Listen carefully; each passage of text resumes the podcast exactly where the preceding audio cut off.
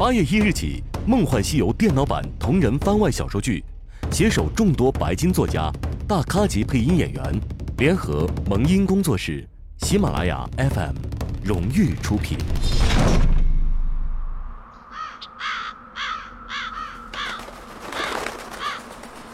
夕阳的光照下来，像是浓稠的血，照在演无师苍白的额头上。森然的阴云。笼罩着偌大的宅地，被利斧劈碎的宅门倒在尘埃里，四下里烈火熊熊，曾经富丽堂皇的庭院也被浓烟吞没。雕梁画栋相继倾倒，与呼啸的西风一起发出悲怆的哀鸣。来不及逃走的家人们被绑缚着跪在地上。瑟瑟发抖。帝国的军人穿着漆黑的铠甲，提着长剑，一路走来，每走一步，便挥刀斩落一名族人的头颅。他们的尸体并排倒下去，黑紫的鲜血从镜像处涌出，瞬间便凝固在冰冷的风中。一轮血红的夕阳徐徐落下。便如同这个古老的家族，带着传承了百年的光荣与梦想，在这个令人绝望的傍晚，沉入漆黑的大地。闭上眼嗯嗯嗯嗯嗯嗯嗯嗯嗯嗯嗯嗯嗯嗯嗯嗯嗯嗯。不要看。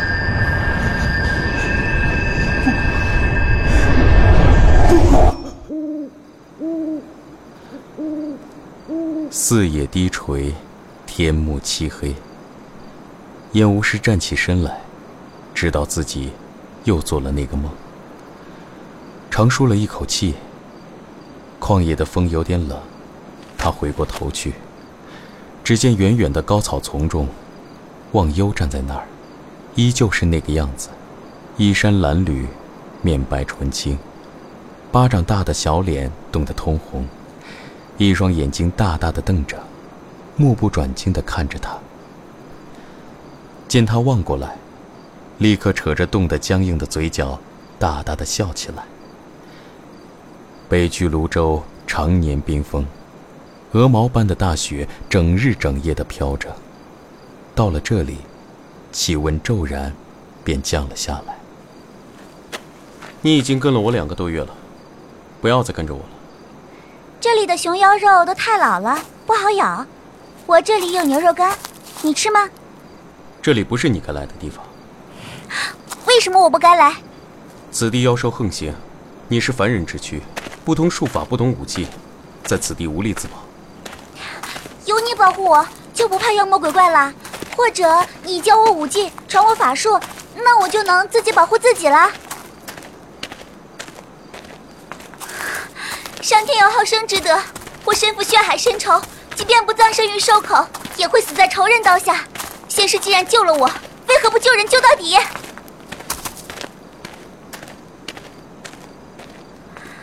前程所至，今世为开，我就不信你是个石头人。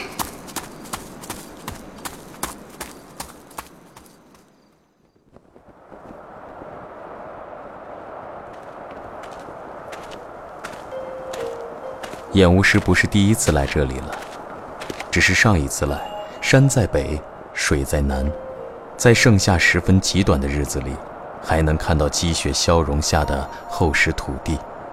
可是如今，山不在了，水不在了，泥土被冰封，就像整个北境一样，变成了一片白皑皑的世界。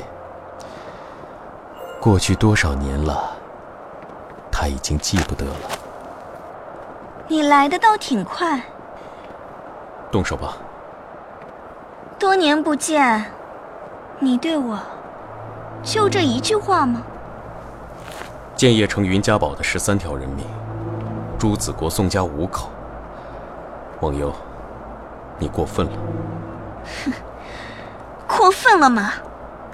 我怎么不觉得？他们都是该死的人。我当年传你技艺。不是让你滥杀无辜的。他们不是无辜的人，他们是我的仇人。一个四岁的孩子，也是你的仇人。那又怎么样？当年我满门被屠之时，我也只有七岁，我又做错了什么？只能怪他命不好，脱身错了家门。你怎么变成了这样？哼，我一直是这样啊，只怪你太容易上当了。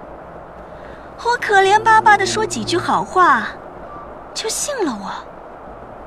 演无师，我不是你，连自己姓什么都忘了。我身负血海深仇，怎能不报？多说无益。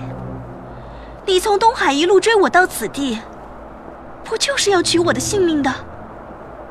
那便来吧！王佑一阵衣袖，满身的雪花腾然而起，双手间黑气萦绕，死意腾腾，四周的空间几乎扭曲，好似有什么无形的活物被他双掌的劲气吸来，在半空中化为一张张狰狞的脸孔，张开空洞洞的大口，无声的嘶吼着。燕巫师立刻倒退两步，耳畔风声凄厉。就见忘忧双掌十指有如金石，猛地插入地下，一时间地皮鼓动，好似沸腾的滚水，有数不清的白骨从地底探出。片刻之后，一具具血肉枯萎的古尸从地下钻出，狰狞着向燕无师袭来。尸魂术，你竟已入了邪道！什么人道邪道？这三界之中，妖魔鬼怪。难道还少了？只要能报仇，便是深入十八层地狱又如何？别再假仁假义了，拿出本事来！你一直不肯将眼术传给我，今日便看看，与我的失魂术比起来，到底谁强谁弱？冥顽不灵！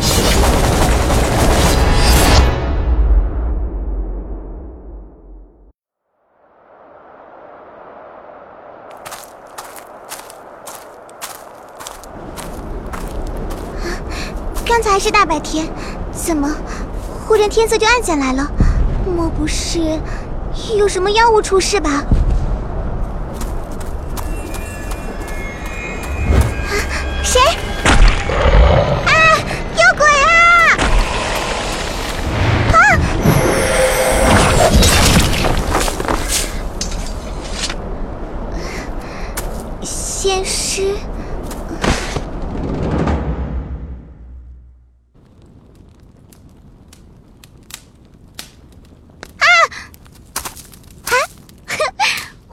死，仙师，是你救了我啊！我就知道，仙师你不会不管我的。我不是仙师。你会仙法？那不是仙法。哼，你别想骗我，我都看到了。那只是一种武技而已。哪里有那样的武技？你跑起来快于奔马，几十丈的距离，眨眼便到了。当时追我的人有三十多个，你一个人一剑下去，蓝光一闪。便斩杀了大半，还有刚刚那可是鬼啊，妖怪啊，你连他们都能打得过。少女口若悬河，似乎是这些日子一个人待得久了，实在是憋坏了，恨不得把这两个月想说的话一口气说完。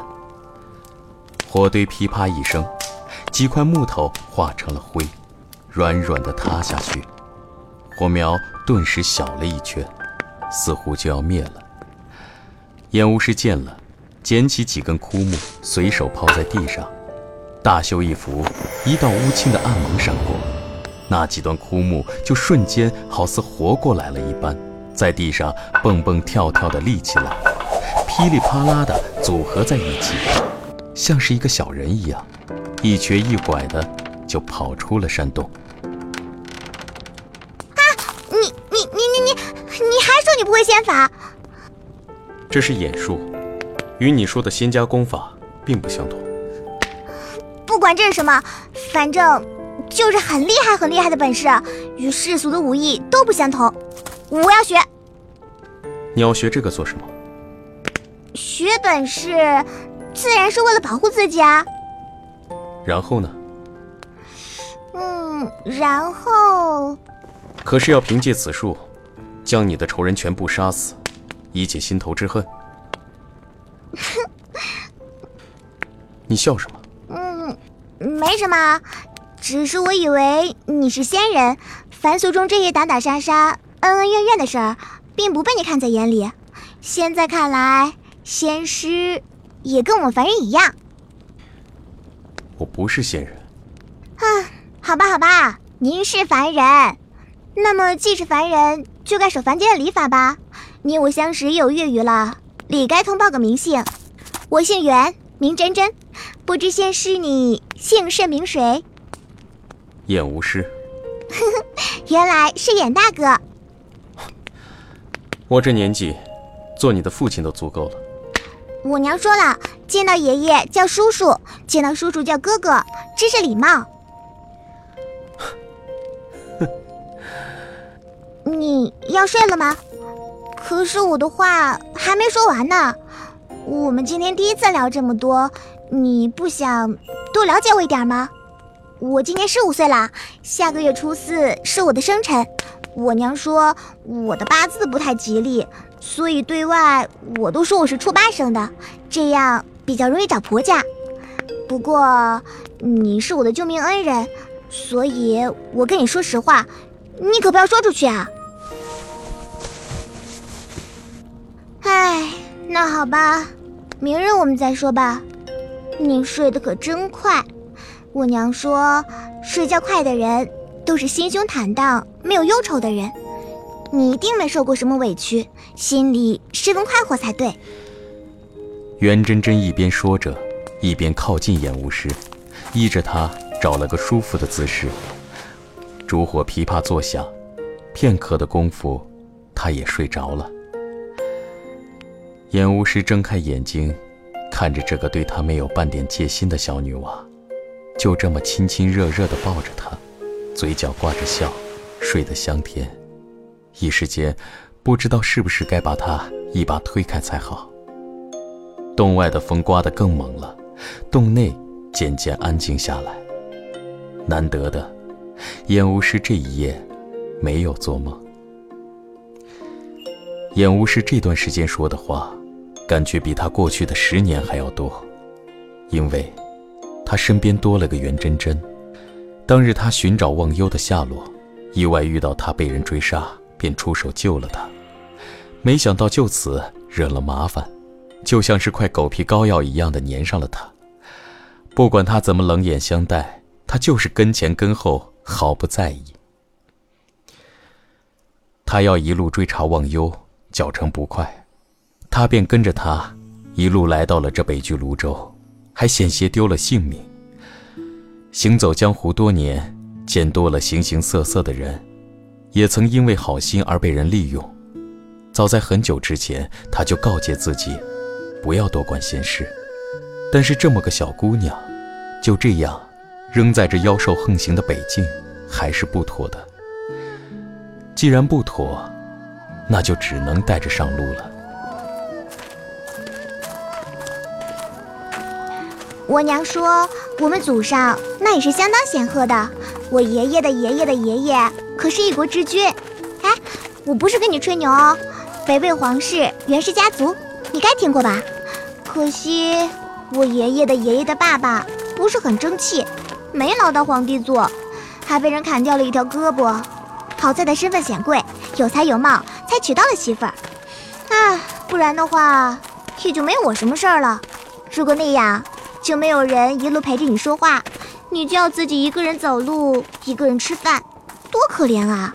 所以啊，真的要感谢我爷爷的爷爷的妈妈。哼，怎么了？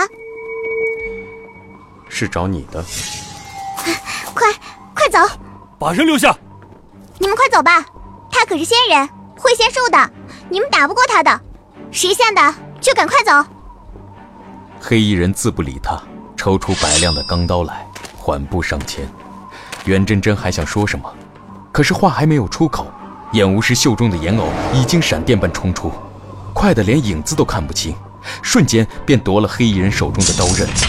刀锋闪过，已带了破空的利芒，咔嚓几声碎响，就将其余的几柄钢刀斩断，直奔着黑衣人的颈子而去。此时，袁真真猛地冲出去，就想要用手去拦住刀锋。嗡的一声，钢刀紧贴着黑衣人的脖颈停了下来，眼偶一动不动地举刀而立，黑洞洞的眼睛好似活人一般盯着半跪在地上的袁真真。还不快走！真的想死吗？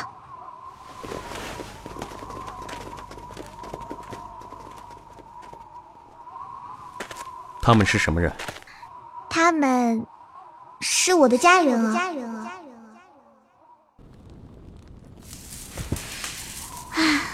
我姓袁，叫袁真真。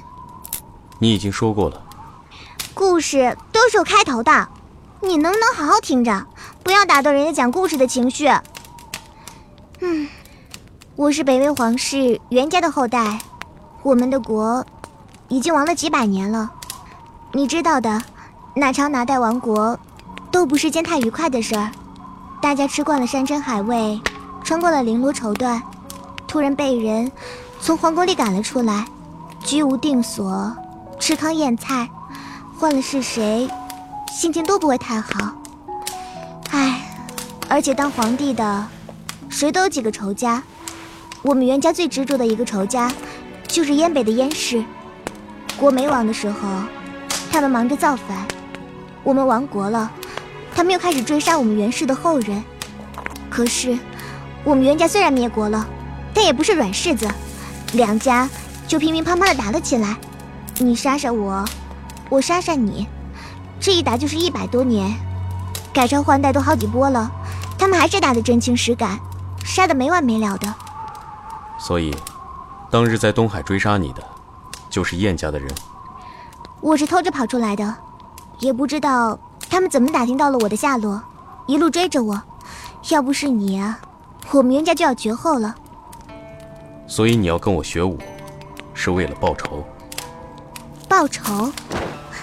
不，我们两家杀了一百多年，互有死伤，早就分不清楚谁欠谁更多一点了。我自小在族中长大，见多了族中长辈，一辈子都为了这一件事活着，闻不到花香。尝不到酒美，秀美如画的江河湖海，在他们眼里，就像是粪土坟包一样，不值得多看一眼。再这样下去，永远没有尽头。我不想做仇恨的奴隶，不想像个行尸走肉一样活着，所以我才逃出来。有时候觉得，我族中的人，还不如你的那个颜偶。他虽然也是个傀儡。你让他往东，他不敢往西；你让他杀人，他不敢撵鸡。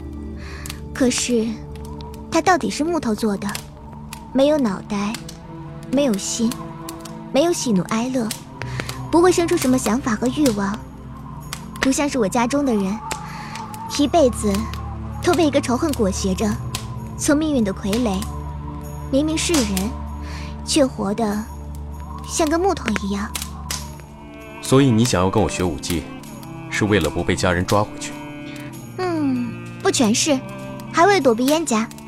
若是实在躲不了，就抓住他们，狠狠的揍一顿。这群榆木脑袋的死心眼儿，我早就想揍他们了。我又没杀过人，也没得罪过他们，凭什么天涯海角的追着我？简直没有天理王法！嘿，仙师，你笑了，还是第一次见你笑。跟你说了几遍了，我不是神仙，能为常人所不能为，无视凡俗中的制度与规矩，超脱天地，想大自在的，就是神仙。大自在吗？凡俗中人有凡俗中人的苦，修行者有修行者的苦，都是一样，没人能真正的超脱万物。你都这么厉害了，还有烦恼吗？烦恼与能力无关，比如你。虽然手无缚鸡之力，但心胸开阔，为人坦荡，就比很多人要开心很多。都是我娘教我的。你娘教你教的很好。你是个好孩子。那你收我为徒吧，我吃的不多，还会做饭，会缝衣，会铺床，会劈柴。将来长大了，还会长得和我娘亲一样好看。你若是娶不到媳妇，还可以娶了我。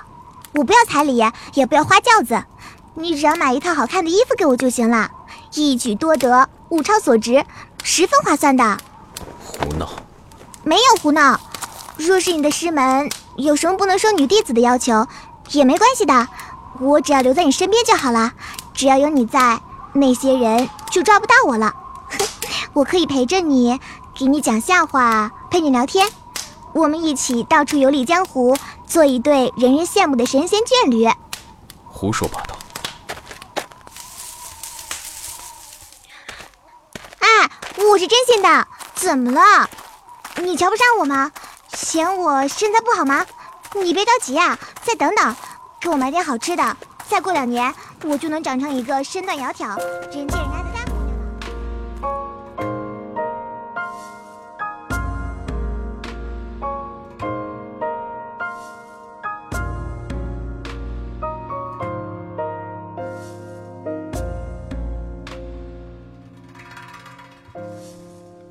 出了北居泸州，天气渐渐暖和起来。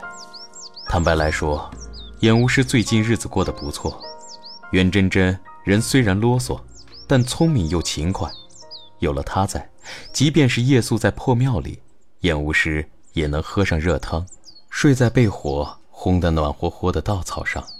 偶尔月色好的时候，演巫师会找个空旷的地方练武。他的功夫很好看，舒展潇洒，一把剑舞的快乐，像是翩跹的大雪，纷纷扬扬地洒下。然而，不同于忘忧，袁真真似乎真的对武艺没什么兴趣。演巫师一套剑法还没完，他已经睡得口水流了整条衣袖。渐渐的，演巫师连试探他的兴趣都没了。自从大哥去世之后，这是演巫师过得最舒服的一段日子。有这么一个小家伙跟在身旁，有些东西他便不去想了。时间长了。就好像那些记忆真的消失了，像从没发生过一样。演巫师也并没有看上去的那么悠闲。多年来，他穿州过县，行走江湖，不是为了游山玩水的。只是袁真真似乎是对他的事不感兴趣。不管他是一连消失了几天，还是带伤而归，每次他回来，都只见他安静地等着，不问，不急。心情好的时候，还会熬上一锅大补的汤水。慢慢的，演巫师似乎也习惯了身边有这么一个小丫头跟前跟后。这日，两人经过一个小城，城门前贴着告示，说是最近很多墓穴都被盗了。奇怪的是，贼人不偷陪葬的财宝，却专门盗取死者的尸首。官府悬赏纹银百两，缉拿元凶。哎真是奇了！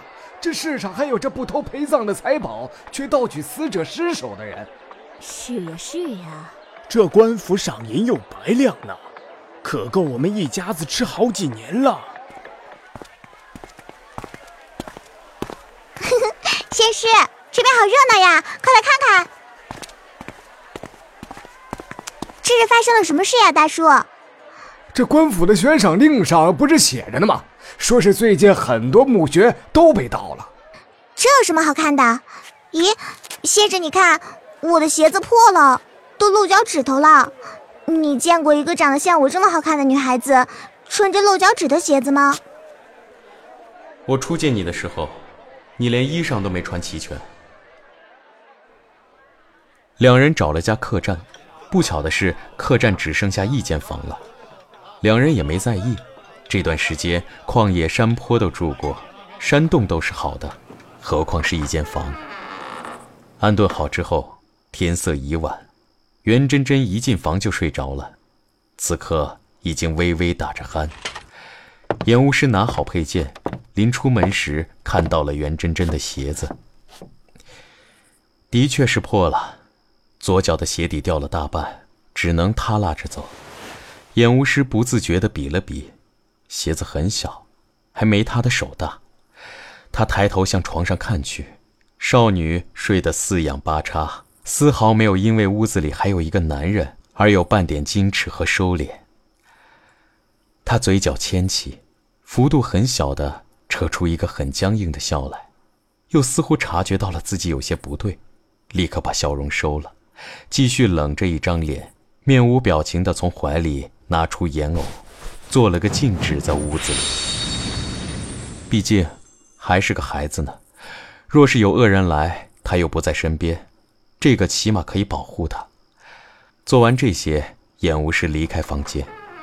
刚刚还十分欢畅的打着鼾的少女，睫毛微微的一颤。城东的伏龙山，山势雄浑，风水极佳，向来是临近几座城池富户们死后的风水宝穴。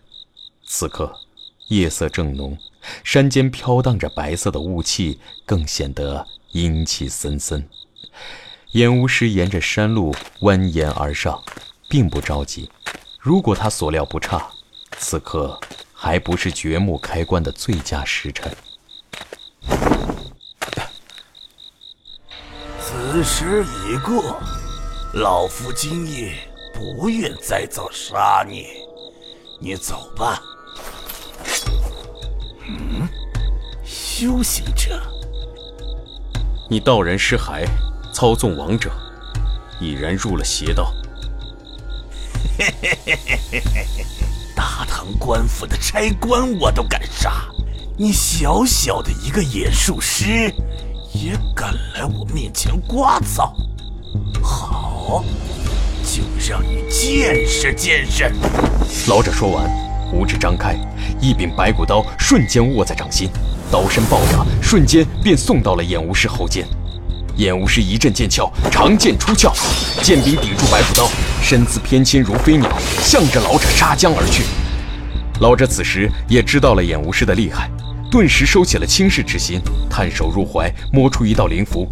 灵符无火自燃，一道金光闪过，老者周身上下好似附上了一层金甲。演无师的剑锋砍上去，发出铿锵之声，好似砍在了铜墙铁壁之上。金刚不坏。只见老者双手平推，食指间黑气如线，探入地下。下一刻，只听破土声响起，一具刚刚下葬不久的尸首爬出墓穴，手脚脖颈都被老者的黑线牵引，张牙舞爪地向着演无师而来。演无师冷哼一声。习惯性的探手入怀，却摸了个空，这才想起自己刚刚把岩偶留给了袁真真。高手过招，怎容他的大意分神？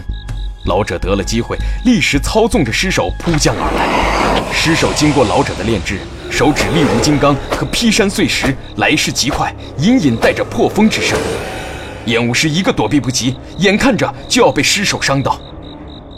就在这时，一旁的树丛中，一抹银光瞬间而至，呼的一声轻响，打在尸首的潭中穴上。尸首的动作不由得一顿，演巫师得了这一空当，身子凌空一转，躲开了尸首的攻击。何方高人？既然来了，为何藏头露尾？老者还欲再追，眼无师已持剑而来。老者仗着金刚不坏的法身，并不在意，谁知。眼无师此剑光芒大涨，哪里还是刚刚普通的剑技？呃，大侠，剑下留人！哼，那四名官府的差官，你可曾留了他们的性命？那老者登时语塞，目光一冷，顿时又捏了一张灵符。眼无师哪里还能再给他施法的机会？剑光一闪，就将老者毙于剑下。没了老者的操控。尸首顿时扑倒在地，声息全无。演巫师看看这一地的尸首，叹了口气。他走到刚刚有人援手于他的树丛旁，那不愿露面的帮手自然早已离开。地上有一小滩鲜血，显然对方也受了伤。好在血量不多，想来伤势并不严重。三界能人强者众多，有些人有些怪癖也很正常。演巫师也不纠结，解开带来的包袱，里面除了袁真真给他准备的干粮和水，还有铁锹等物。演巫师抱起被老者掘出的尸首，放回他自己的墓穴，然后认真的一锹一锹的填起土来。全都干完之后，天已经大亮。演巫师下了山，又御史飞鸟给官府送了信，这才向着客栈走去。新的一天开始，市集上已经热闹起来。尽管城里最近不太太平，但百姓们却并没有多少慌乱，依旧照常起早，照常出摊。那些英雄侠客飞天大盗，不过是给他们茶余饭后。添些谈资罢了。演巫师经过市集，他一个大男人，向来没有逛街的爱好，除了买些干粮，极少和商贩打交道。可是现在，他却站在了一家摊位前，挪不开步子。哎呀，这位客官可是要买鞋子呀？奴家的鞋是这集上最好的，你买奴家做的鞋，你的心上人肯定欢喜。不是。你误会了，啊，不是买给心上人的，莫不是买给女儿？都不是，是，是，是买给我的小妹。好，小妹就小妹吧。演巫师闹了个大红脸，做贼一样的快速买了双鞋，逃也似的走了。客栈已经热闹了起来。演巫师回到房间，袁真真已经摆好了饭菜，正在等他。他今天的脸色有些苍白，饭吃的也少，但话还是很多。演巫师安静的吃饭，他就在一旁叽叽喳喳的说话，一边说一边耷拉着破鞋子为他添饭盛汤。吃完饭，两个人收拾行李要走，演巫师将新鞋子递给他，给我的。嗯袁真真欢天喜地地换上了新鞋，旧鞋子一甩，一只鞋子落在了演巫师脚下。演巫师随意地瞟了一眼，突然看见鞋子上有一块暗红色，他微微皱眉。下一秒，袁真真已经好似受惊的小鸟一般，一把将旧鞋抢了回去。这鞋子又脏又破，我去扔掉。眼无师看着他的背影，半晌。他缓缓走到房间一角，捡起了地上的烟偶，神识探查，发现禁止有些微残损，似是有人破去禁止出入房间。不仔细看，几乎难以察觉。风吹开窗子，有些凉，演巫师的眉心微微蹙起。秋天就要来了，明日我送你上山。上山，严大哥不是说这山是仙家福地，普通人不能踏入的吗？你受了内伤，拖得久了会留下病根。普陀山上名医众多，你留在那儿，他们会好好照顾你的。我哪有什么伤？我相识一场，我自问不曾亏待过你。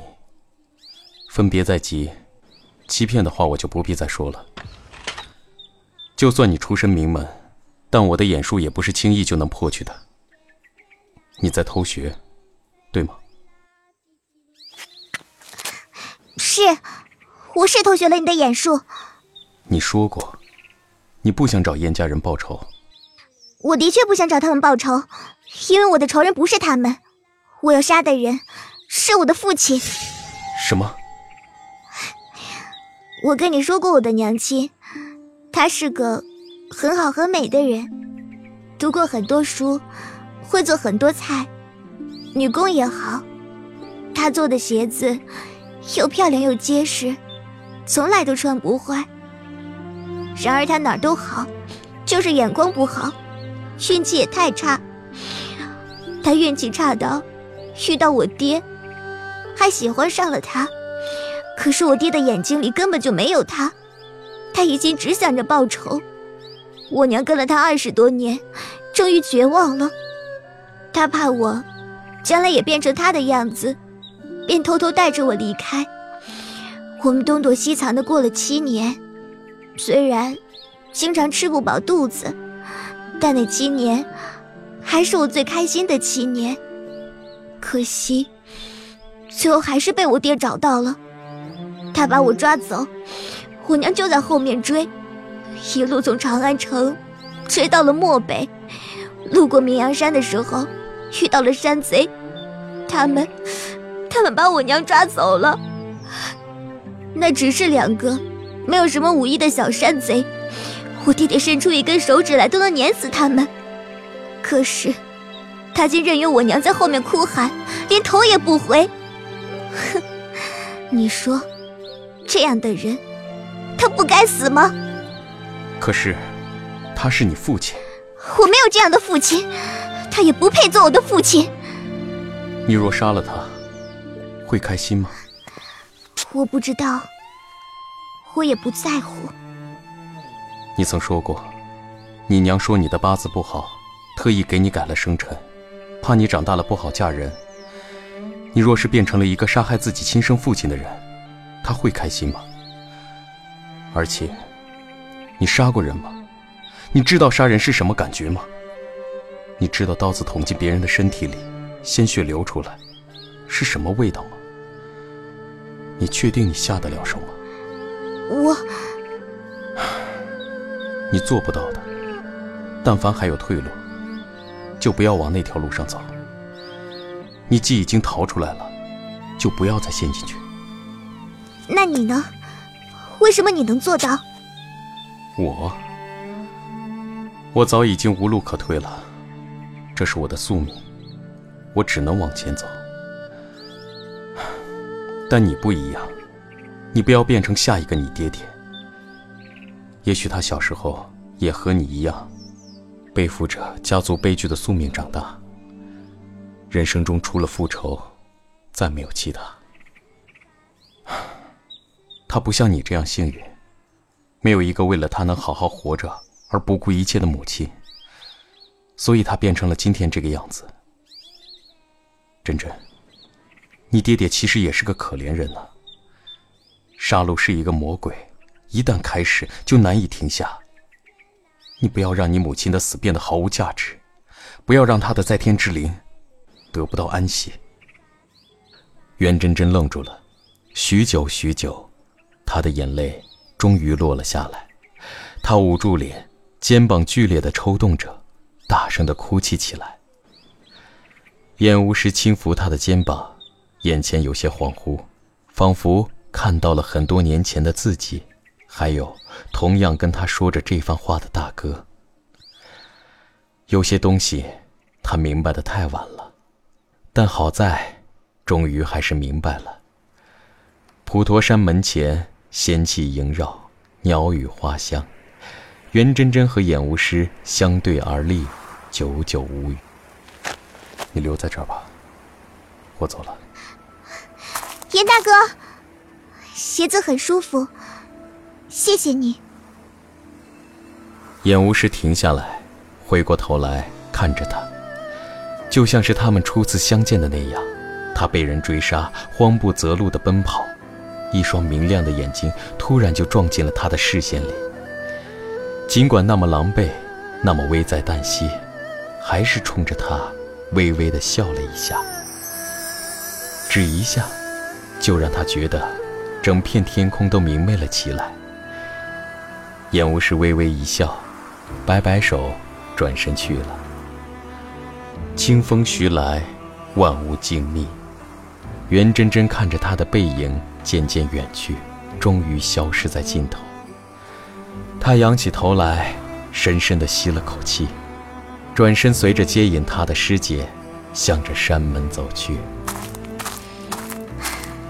燕无师，谢谢你。山高水长，我们总会再见的。下次再见，你就不能再这样轻易的甩掉我了。哼。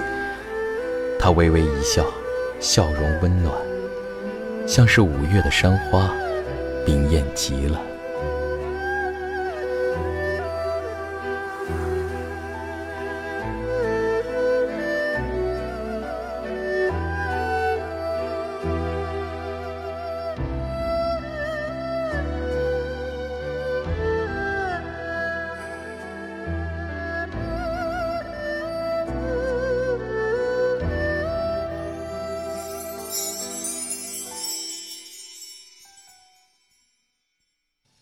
大家好，我是配音演员任小邪，很高兴能够参与《梦幻西游》电脑版同人番外小说剧的录制。由我配音的游戏角色是演无师。那其实若干年前呢，我也是《梦幻西游》的一个资深玩家。这次小说剧的录制让我瞬间回到了当年在建业城外带着网易泡泡打小毛毛虫的那段记忆里。演巫师这个角色呢，是一个神秘而非常有魅力的侠客。啊，希望大家喜欢我对演武师的演绎。八月一号开始，《梦幻西游》同人番外小说剧会陆续上线喜马拉雅 FM，期待你的支持和收听，等你哦，紧八九。各位喜马拉雅 FM 的听众朋友们，大家好，我是潇湘冬儿。由我主笔的《梦幻西游》电脑版《厌巫师》同人小说剧，近日就要和大家见面了。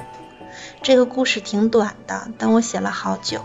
希望大家会喜欢。燕无师是一个性情冷峻、智谋深远的人，用现在的话来说，就是武侠世界里的霸道总裁。面冷心热，古道热肠，以天下苍生为己任，是一个彻头彻尾的大侠。能力越大，责任越大，需要背负的东西也越多，所以这个人物身上不可避免的有一些悲情的、沉重的色彩，但也。这也是他的魅力所在，很吸引人。他行走江湖，行侠仗义，过得风尘仆仆，但其实，在他的内心里，依然是一个少年，能够为了一个目标，不停去追寻，不停去对抗，不停去寻找的少年。故事里的女主角袁真真是《楚乔传》袁氏朝廷的后人，在这个故事里。整个大魏朝廷都已经覆灭了，天下的势力重新洗牌，但是燕北和袁氏的后人依旧在为了过往的仇恨厮杀不休，代代相传。好在袁真真最后在燕无师的帮助下，最终逃离了这种命运，获得了重生。燕无师是一个心有大爱的人，他在我心目当中就像是至尊宝，放弃了后半生的爱情。最终离开了袁真真，去追求自己心里的大道，在这里也相当于埋了一个伏笔吧，希望能引起大家对后面故事的联想，到游戏当中去找到真正的起因，挺神奇的。我读高中的时候，《梦幻西游》刚刚面世，那个时候真是痴迷的不行，经常逃晚自习跑出去打游戏。还被学校抓到过现行，请过家长。现在想想都像是上辈子的事儿了。如今我已经做妈妈了，能来写《梦幻西游》的同人故事，感觉真的是特别奇妙。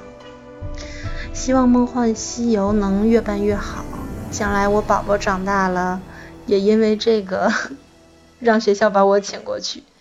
到时候我一定不会像我妈妈那样，我一定力挺他。